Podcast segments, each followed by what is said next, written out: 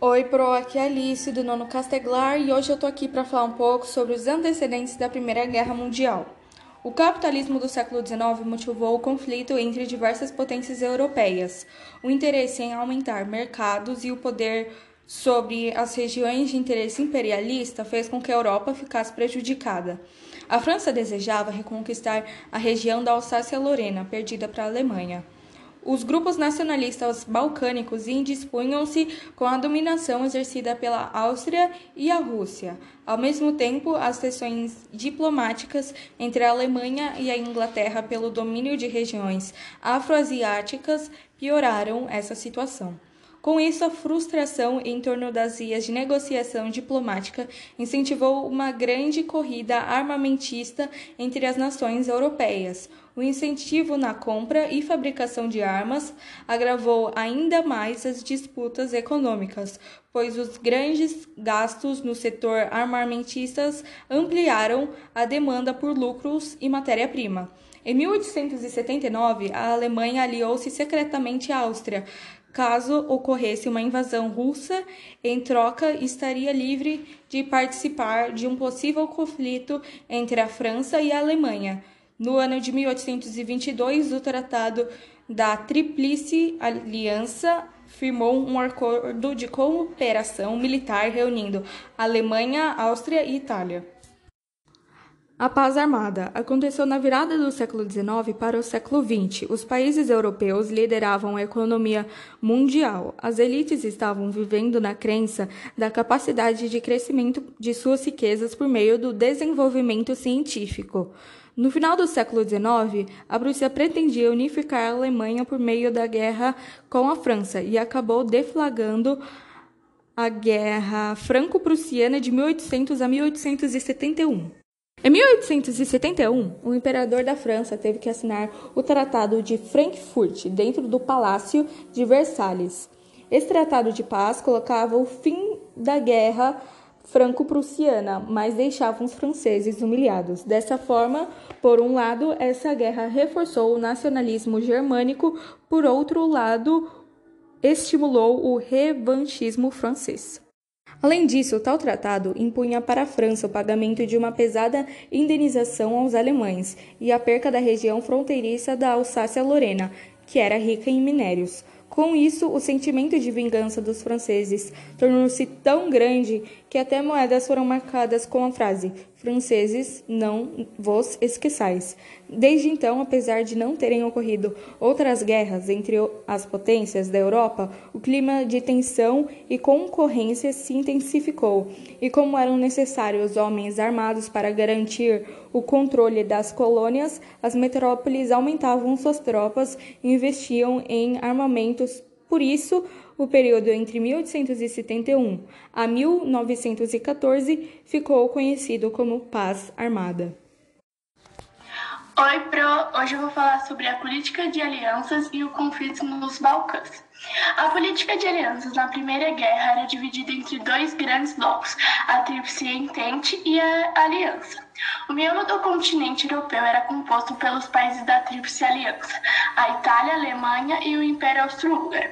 A Tríplice Entente era composta por países que contornavam geograficamente os anteriores, França, Rússia e Inglaterra. Apesar da união entre cada um dos lados, eles não eram grupos totalmente coesos, tendo disputas entre si, que fragmentaram essas divisões.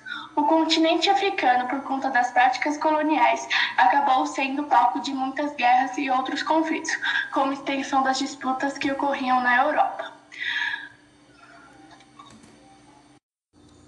Os conflitos nos Balcãs. A Guerra dos Balcãs foi um conflito entre os anos de 1912 e 1913, que ocorreu na região da Península Balcânica, que de fato foi a disputa entre Sérvia, Montenegro, Grécia, Romênia, Turquia e Bulgária, pela posse dos territórios remanescentes do Império Otomano.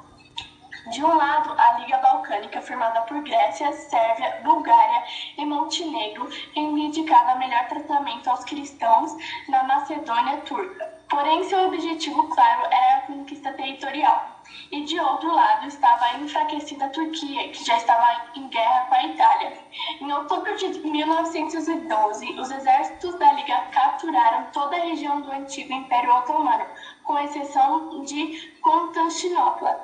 Posteriormente foi assinado o Tratado de Londres, no qual o mapa dos Balcãs foi redesenhado.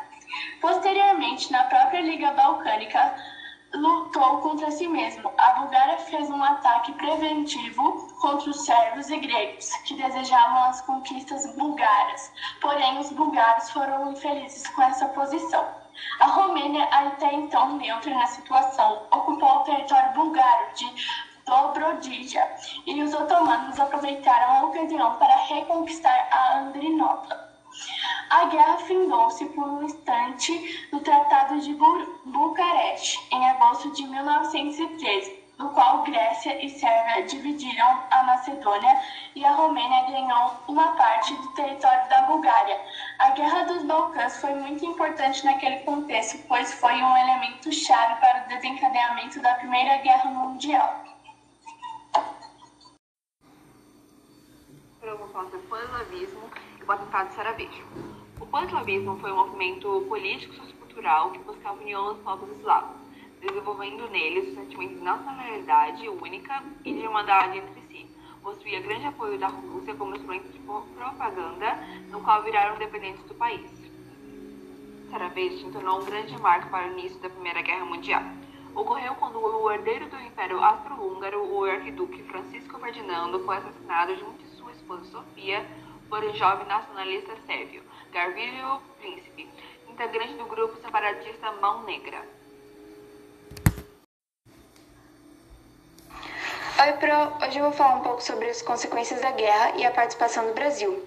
A Primeira Guerra Mundial, ela deixou milhares de mortos e, durante a guerra, milhares de feridos e mutilados também. Mesmo os países vitoriosos haviam perdido grande, grandes materiais, como, por exemplo, reconstruíram estradas, pontes e cidades inteiras. Começou um período de declínio da Europa, com problemas sociais, desemprego, fome e miséria. A estabilidade política e social favoreceu o surgimento de regimes totalitários. A participação do Brasil. Os brasileiros tiveram participação nos conflitos das tropas da frente ocidental. O caso mais conhecido de participação brasileira se refere ao militar José Pessoa Cavalcante de Albuquerque, os relatos contam que este militar foi responsável pelo comando de pelotões de cavalaria francesa. O apoio brasileiro teve muito mais presença com o envio de suprimentos agrícolas e matéria-prima procurados pelas nações em conflito.